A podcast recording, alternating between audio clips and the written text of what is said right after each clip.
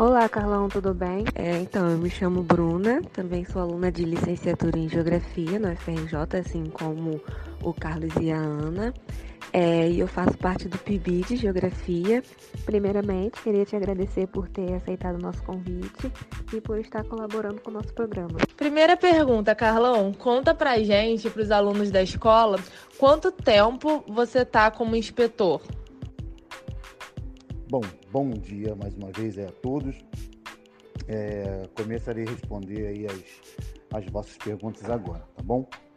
Já terminei aqui as atividades com os alunos que eu estava fazendo aqui em sala de aula. Aí agora já estou pronto aí para responder as vossas questões. Oi, Carlão. Tá ótimo. Então eu vou começar fazendo a primeira pergunta. Então, Carlão, conta pra gente quanto tempo você tá nessa função de inspetor na José de Alencar?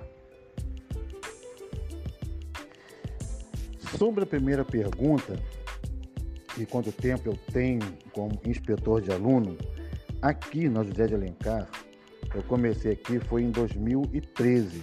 Foi no dia 25 de fevereiro de 2013.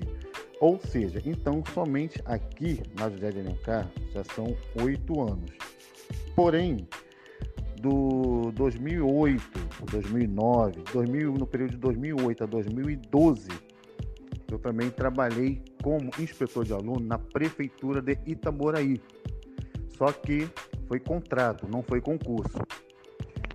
Aí juntando tudo, né, esse período que fiquei na prefeitura de Itaboraí, de 2008 até 2012, né?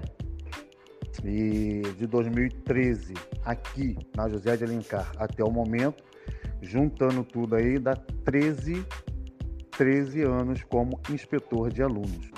Essa é a sua primeira escola ou já trabalhou em outras? A segunda pergunta, né? Se esta é minha primeira escola, eu já trabalhei em outras? Sim. Como eu disse aqui, né? Sim, já trabalhei no Brizolão municipalizado lá em Itaboraí, nesse período aí de 2008 até 2012. Mas, como eu falei, era um contrato. Aí, terminando esse contrato, eu saí, aí vim para cá, para a Escola Municipal José de Alencar.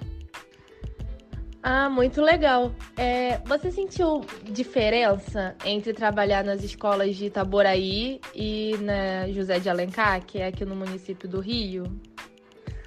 Olha, a principal e mais marcante diferença que eu vi, que eu senti nessas duas escolas, por quê? Porque na escola que eu trabalhei lá em Tamboraí, era uma escola onde pegava desde os pequenininhos, entendeu? Desde o jardim até o nono ano. E aqui no José de Alencar, começa já do sexto ano e vai até o nono. Ou seja, era um cuidado muito mais amplo que tínhamos que ter na escola de, de, de Itaboraí, entendeu? aonde os menores tinha assim, um horário do, do, do, recreio, horário da merenda diferente. Aí tinha que prestar muita atenção quando os maiores do sexto, sétimo, oitavo, nono ano começavam a descer. Aí tinha alguns dos menores que ainda estavam subindo, entendeu? Na hora da saída, ao aguardar ali os, os pequenininhos do jardim, é, para entregá-los corretamente aos seus responsáveis, entendeu? Então, a principal assim, diferença que eu vi foi que, teria, que tinha que ter um cuidado muito mais é, é, abrangente, entendeu? Com a escola em Itaboraí. Aqui, na Jardim é óbvio que também nós temos esse cuidado, mas como eles já são maiores, já sabem se expressarem, falar no caso melhor, Aí eles falam, se de repente algum aluno do sexto ano, se não for responsável dele, entendeu? Ele já sabe se expressar melhor, ele já pega, já fala, ó, não conheço, não sei quem é, entendeu? Dessa forma, a gente trabalha até um pouco, né, mais tranquilo aqui no Zé de Alencar, mediante a essa diferença que eu vivi, né? Digamos assim, essa experiência que eu tive. Nossa, verdade, Carlão. Isso é muito importante mesmo. É, Carlão, a comunidade escolar ela é composta por todos os trabalhadores da escola, né? Então, conta para os nossos alunos qual é a importância do seu trabalho. Muito bem explícitas por vocês. A importância do meu trabalho é muito abrangente, né? Ela é uma coisa muito mútua, começando principalmente pelo auxílio que eu faço no portão, principalmente o portão. o portão é, é o principal. Eu tenho assim como um dos pontos principais do meu trabalho o cuidado quando eu estou no portão auxiliando na entrada ou então na saída, entendeu?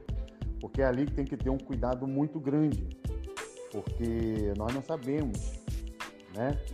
Quem realmente está chegando no portão, quem realmente vai entrar na escola, mediante essa sociedade, né, que nós estamos vivendo está é, tá muito complicado, está muito difícil. Nós olhamos, vemos os rostos das pessoas, mas não sabemos, não vemos o coração e a mentalidade das pessoas. Então, para mim, um dos pontos principais que eu tenho, assim como mais importante que eu faço aqui José de Alencar, é o cuidado no portão. Muito cuidado quem chega, quem entra, realmente quem sai é, quando chega um carro, eu sempre peço para abrir realmente o vidro para ver se eu conheço. Se eu não conhecer, chamo a direção para ver de que realmente se trata, entendeu? Mas não é só esse o meu trabalho que nós de elencar. É, além do portão, cuidado, cuidado, empenho para com os alunos, tudo que estiver ao meu alcance para auxiliar os alunos e também os professores e também a direção, eu sempre estou pronto, no caso, a fazer. E além disso, eu pertenço do, ao SEC aqui da escola.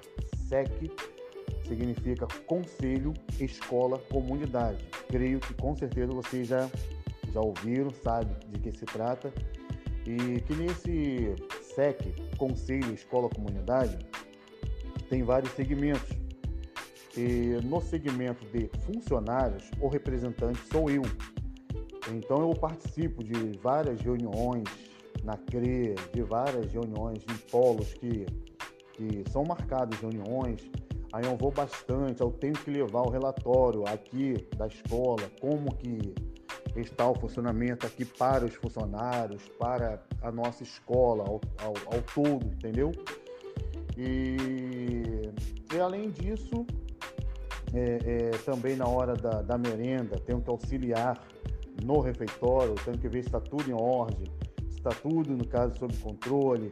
Aí, agora com esse período de pandemia, tenho que verificar se os alunos é, é, lavaram corretamente as mãos, entendeu? Auxiliares para fazer a lavagem corretamente das mãos, depois acompanhá-los até o refeitório para manterem o distanciamento correto. É bem abrangente o meu trabalho, bem abrangente, bem gratificante, uma coisa que eu realmente gosto bastante de fazer. Carlão, normalmente os inspetores eles são muito próximos dos alunos, né? Porque quando a gente chega na escola, vocês são as primeiras pessoas que a gente encontra justamente ali no portão, na saída, é com vocês também que a gente dá o nosso último tchau. Então vocês sempre estão ali juntos. E agora pensando sobre a sua relação com os estudantes, tem alguma história que você se lembra que você considera engraçada, que você já viveu com algum estudante, que você lembra até hoje e ainda dá uma risadinha? Ah, sim, a presença dos inspetores bem próximo, bem próximo, sim, é, dos alunos, entendeu? É convívio diário. Aqui no Zé de Alencar, que é do sexto ao nono ano, então aí tem vários professores, né? Vários professores. Tem alguns professores que, que vêm duas vezes na semana, é, outros vêm três vezes na semana, mas inspetores. É que aqui eles, aqui eles falam agente educadores, mas é a mesma coisa, entendeu? é a mesma função inspetores e agente educadores. Eles só trocaram o nome, mas em relação ao serviço é o mesmo. É, e sobre essa pergunta, né, já respondendo a pergunta número 4 aí, questão assim mais engraçada que até hoje é, eu lembro e fico realmente assim É logicamente, né? Que não fico rindo assim é, explicitamente. Não vai chamar de maluco no meio da rua, apesar que agora estamos de máscara, né? Eu der uma risadinha disfarçada, de repente ninguém, ninguém vai ver. De máscara. Mas tem sim. A, a, que eu acho mais engraçada até hoje em dia que que eu assim, tipo, ganhei, ganhei assim, de repente, de uma hora para outra, aproximadamente uns 15, 18 filhos. Ganhei, assim, pum, de uma hora para outra. Foi numa hora que a gente estava na hora do, do, do, recreio, aí conversando com alguns alunos próximos aqui à quadra. Aí chegou um determinado aluno, conversando com ele, ele foi falou que não, não, não tinha pai, o pai dele já havia falecido. Aí me perguntou, me perguntou se eu o adotaria como filho. Sendo que ao ele perguntar isso, tinha outros alunos próximos ali de mim, né? Próximo à quadra ali. Aí foi uma coisa automática, uma coisa mais ou menos de 15 a 18, assim, falando que a partir daquele dia, daquele momento, eu seria, no caso, o pai deles, porque até então eles é, não tinham pais, pais, pais que eu digo só o homem, no caso, né? E infelizmente alguns falavam que os, pai, os pais dele, homem, né? No pais, não estou falando pais é, é, homem e mulher, não. Pais que eu estou citando aqui, só os homens do sexo masculino. É, aí falaram que e outros que os pais haviam falecido e outros, infelizmente, falando que os pais deles eram muito rudes, eram muito violentos dentro de casa e eles não queriam mais saber dos pais dele. Ou seja, é uma coisa, uma coisa realmente ficou marcada para mim assim, é engraçada e ao mesmo tempo triste, entendeu? Ao saber que os pais deles, de muitos, já haviam falecido e por também saber que muitos dos pais daqueles que ali estavam conversando eram muito rudes no caso com eles, batiam demais, se drogavam e só faziam muita violência com eles dentro de casa. Mas é uma coisa muito assim que eu destaco neste momento respondendo a sua pergunta aí. Caramba, Carlão, na escola a gente vira é tio, é tia, né? Mãe, pai, psicólogo às vezes. Já vi até aluno chamando é, professor e inspetor de avó. Assim, às vezes fala sem querer e fica, ah, minha avó, e chama de avó, né? É, essas relações elas vão se embaralhando, né? A gente está todo dia ali na escola e as crianças às vezes enxergam a gente, né? muito além da profissão, né? Como aquelas pessoas que são responsáveis por ele também. E de alguma forma a gente realmente é, né? E realmente não tem como esquecer de 15 filhos novos, né? é, e agora, pra gente terminar a nossa entrevista, tá muito bom conversar com você, sério. Tô, tô adorando conhecer mais e, e saber dessa vivência, né? Mas para terminar, é, queria saber como que está sendo para você agora esse retorno às aulas presenciais, mesmo a gente ainda estando em um contexto de pandemia. É, eu vou responder aqui essa questão 5. Se eu tive alguma história marcante, além dessa, né? além dessa que eu já contei da, da adoção dos filhos, essa aí é uma coisa muito marcante também, engraçada ao mesmo tempo. Mas uma outra que eu quero também destacar, que no ano de 2016, aqui no José de Alencar, é, eu participei de um projeto chamado Educar para Proteger. Um projeto muito, muito bom, que foi muito marcante na minha vida. Por quê? Porque foi eu juntamente com a Cristina. A Cristina era uma outra agente educadora que estava conosco aqui nessa época. Hoje ela já foi transferida para uma outra escola, mas neste ano de 2016 ela participou juntamente comigo projeto Educar para Proteger. O que no caso foi isso? Foi o seguinte: é, foi falando sobre a vulnerabilidade que os estudantes têm ao saírem para vir para a escola, ao estarem no ponto de ônibus, entendeu? Ao estarem na própria condução, tem muitos que chegam aqui de carro, né? Na própria condução dos vossos pais. É, então nós tratamos isso tudo. Aí foi uma coisa muito boa, muito marcante também para mim, porque eles têm essa visão, eles tiveram essa, uma outra visão que nós tínhamos assim, outras habilidades a fazer além do nosso cotidiano. Então foi uma coisa muito satisfatória para mim, entendeu?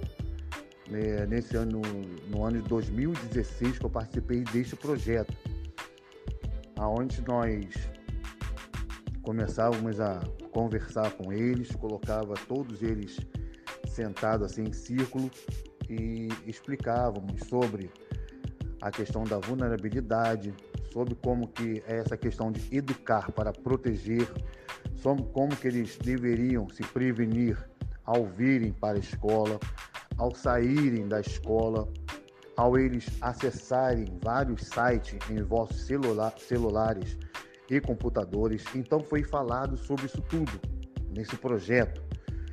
É, então foi uma coisa também que ficou muito marcante, entendeu? Na minha vida aqui na José de Alencar.